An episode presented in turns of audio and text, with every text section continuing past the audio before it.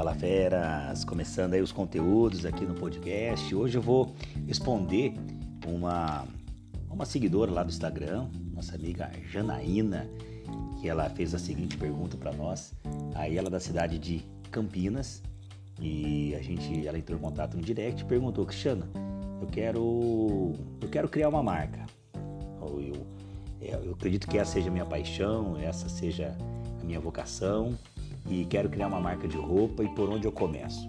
Bom, eu acho que esse, esse assunto vai para você que está querendo empreender nesta área. Você divulga com seus amigos, compartilha esse áudio, eu acho que tem bastante valor.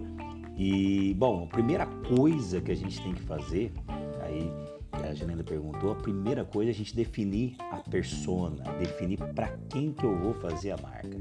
Independente se é roupa ou se não é, né? Mas no caso aqui ela perguntou de roupa, a gente está no ramo nosso têxtil, a nossa marca é a Baby Duck, que a gente definiu que a persona nossa é o bebê mesmo, do, do prematuro até o G. Que quando a gente fala que eu vou fazer uma marca infantil, infantil é muito vago, né?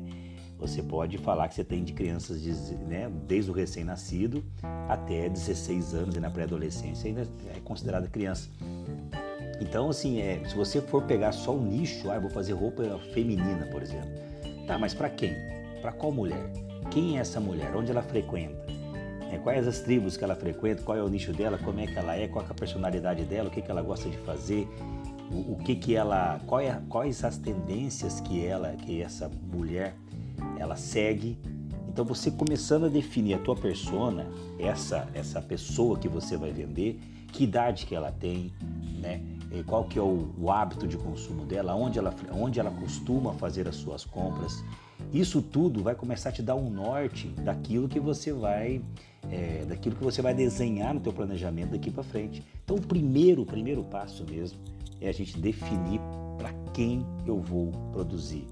Em cima disso, se a marca vai chamar X ou Y, isso aí talvez é um trabalho um pouco mais de brand, um pouco mais assim, é, um, mais aprofundado na área de marketing, publicidade, que daí é um outro tema que a gente pode estar falando outra hora aqui.